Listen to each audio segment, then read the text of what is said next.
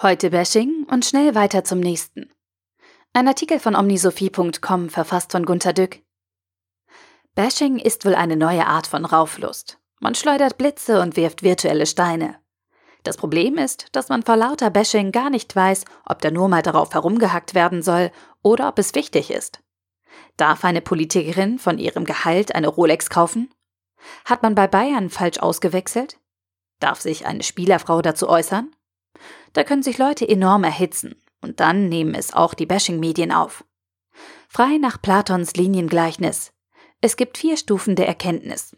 Die wahre ganzheitliche Erkenntnis, das analytisch, besonders mathematisch-statistisch abgeleitete Wissen aus Fakten und Grundvoraussetzungen, danach die Welt der Meinungen, die aus eigenen Erfahrungen stammen, und schließlich das Meer der Vermutungen, in dem mehr vermutet wird oder in dem man auf jemanden hört, der wohl recht hat, weil er einem sympathisch ist.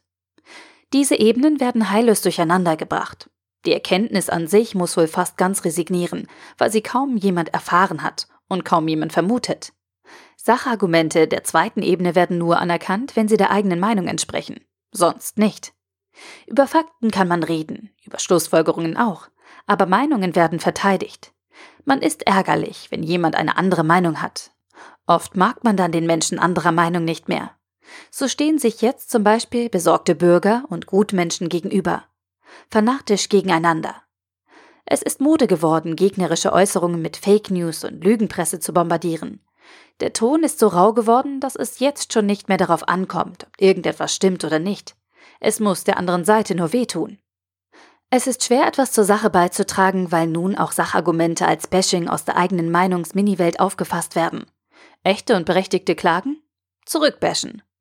Berechtigte Klagen in der Sache werden ja nicht zum Zwecke der sophistischen Redeschlacht hervorgebracht, sondern in der Absicht, die Lösungen von Problemen anzumahnen. Wer hartnäckig auf Verbesserung der Lage dringt, ist nun ein Langweiler, der mit der Bashing-Gemeinde nicht zum nächsten Bashing-Schauplatz weiterzieht. Meine eigenen Feedback-Erfahrungen? Sage ich etwas zur Bildung in Deutschland, so heißt es, aha, schon wieder Lehrer-Bashing, hör doch auf. Sage ich etwas zu falschem Management? Aha, BWLer-Bashing, Lass doch mal die Manager in Ruhe. Aha, du arbeitest den Frust deines eigenen Arbeitslebens ab. Ist wohl Loser Talk, wenn du jetzt weinst. Oder du darfst jetzt gar nichts und niemanden mehr kritisieren, weil du jetzt alt bist und in Rente. Das ist sehr feige als freier Mensch zu bashen, jetzt wo du raus bist. Und immer wieder, es wird jetzt langweilig, wäsche wieder etwas anderes. Wir haben deine Meinung genug gehört. Immer dasselbe. Wir haben es satt. Die Meinungsebene unter der Sachebene scheint völlig vermint. Jeder hat seinen Standpunkt, so könnte man denken, aber es ist doch nur eine Meinung. Die wird nicht sachlich verteidigt, sondern hochemotional. Ist das nicht erstaunlich? Sachfragen sind immer so kühl, aber Meinungen sind heiß. Würde man da nicht denken wollen, dass Hitze nichts zur Sache tut und doch wohl eher vernebelt? Wir haben alle unsere Meinungen, viele. Die verteidigen wir, wenn sie angegriffen werden. Das ist wie Krieg. Sachfragen werden dagegen doch normal geklärt, oder? Wir haben viele Meinungen und finden die Meinungen anderer voll daneben. Haben wir denn schon oft erlebt, dass jemand seine Meinung wechselt? Oder ihr wenigstens entsagt, weil er sie nicht mehr richtig findet? Nein, das kommt kaum vor, oder? Wenn wir aber fast alle anderen Meinungen grottenfalsch finden, warum glauben wir so fest an die eigenen und brüllen los, wenn diese angegriffen werden? Neulich hat mir jemand wieder vorgejammert, dass es einen Streit gegeben habe. Man habe einen Freund übel beschimpft, ich hielt dem Menschen vor, dass er sich nun wohl schon zum zwanzigsten oder hundertsten Male über die schlechten Ehepartner seiner Bekannten oder die bösen Lehrer derer Kinder bitter beklagt hätte. Na und? Ich fragte, ob es schon vorgekommen wäre, dass man sozusagen seine Seite mit vollem Recht beschimpft hätte. Nie, natürlich nicht. Was meinst du?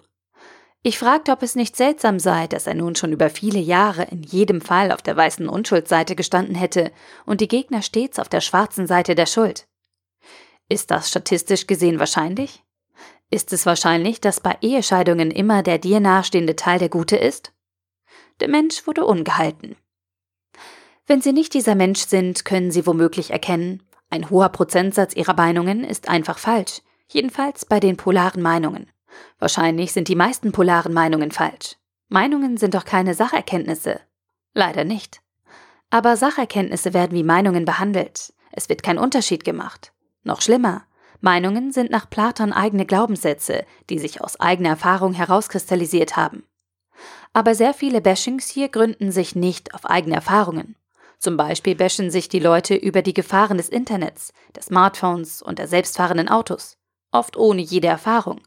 Dabei handelt es sich bei Platon um die vierte Ebene der Vermutungen bei unzureichender Faktenlage. Leute ohne Facebook-Account haten gegen das Social Web. Einfach so. Leute, die noch nie einen Flüchtling gesehen haben, haten gegen die Invasion von Seuchen, etc. Unter dem Bashen der Meinungen und der Vermutungen gehen Sachargumente gnadenlos unter, weil sie mit Meinungen und Vermutungen in einen Topf geworfen werden. Gibt es folglich nie mehr eine Sachlage? Der Artikel wurde gesprochen von Priya, Vorleserin bei Narando.